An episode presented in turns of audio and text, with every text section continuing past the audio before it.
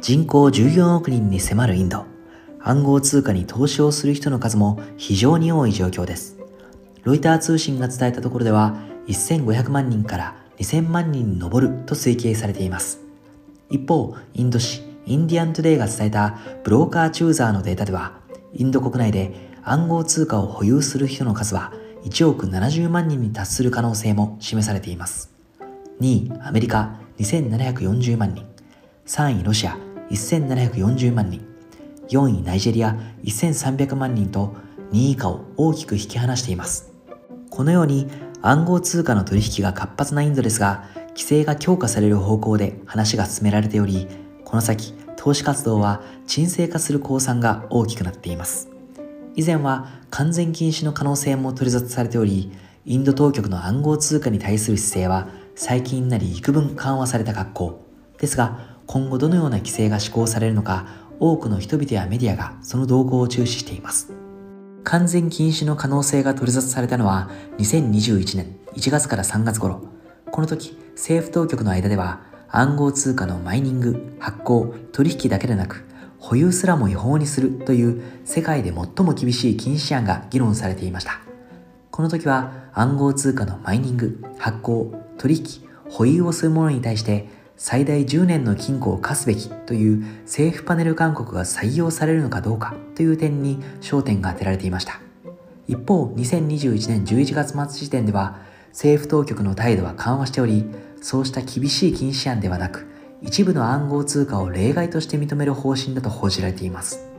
CNBC が伝えた11月23日付のインド議会メモによるとこの冬季国会においてインド議会はデジタル通貨の規制を目的とする新法案を導入する計画であり、それに伴い、ほとんどのプライベート暗号通貨を規制する方針と言います。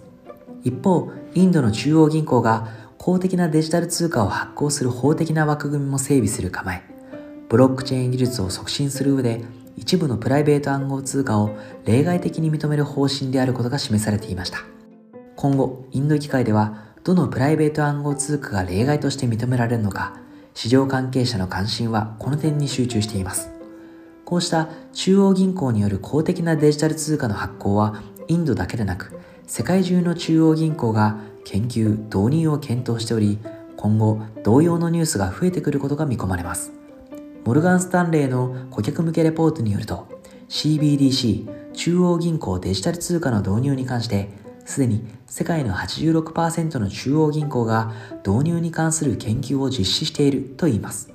また BIS 国際決済銀行による2020年の調査でもほとんどの中央銀行がデジタル通貨に関する何らかのタスクを実施していると回答。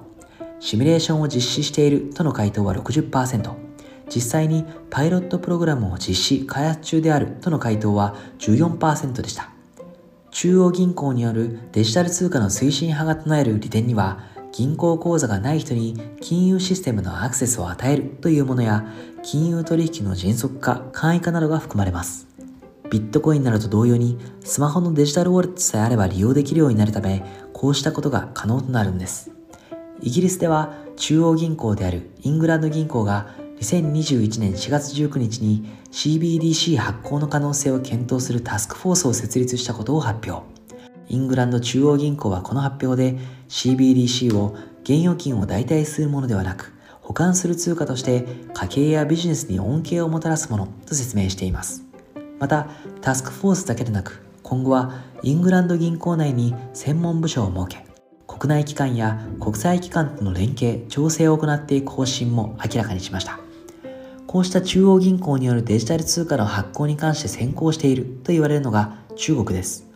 中国の目論みは外貨準備通貨として世界中で使われている米ドルの覇権を崩すことにあると見られており、アメリカも対抗する形で CBDC の導入の議論を開始しています。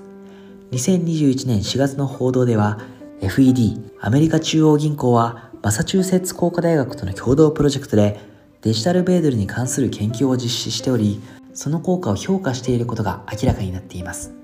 11月末には FED のパウエル議長がデジタル米ドルの導入に関する研究は進んでおり、研究結果に関するレポートを発表すると近況を報告。数週間以内にレポートが発表される見込みで市場関係者の注目を集めていますさて現在 CBDC 中央銀行デジタル通貨に関しては各国が独自に検討評価を進めている状況で発行や運用に関する国際的なコンセンサスには到達していません。どのような形で CBDC が運用され普及していくのか日本への影響はどう出るのか各国中央銀行の動向に注目が集まります。